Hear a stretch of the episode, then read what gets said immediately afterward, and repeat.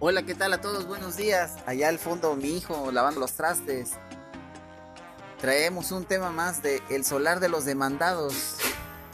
La noticia de que Willy Colón estaba demandando a Rubén Blades por haberle robado llegó con un gran show para aquellos que siguieron sus carreras y para la comunidad musical latina en general.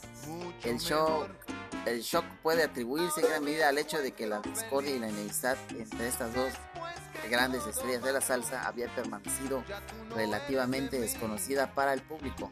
Siempre hubo una gran especulación en cuanto a por qué una de las duplas más importantes y recordadas de la salsa se había separado o quién tenía la culpa de esa separación.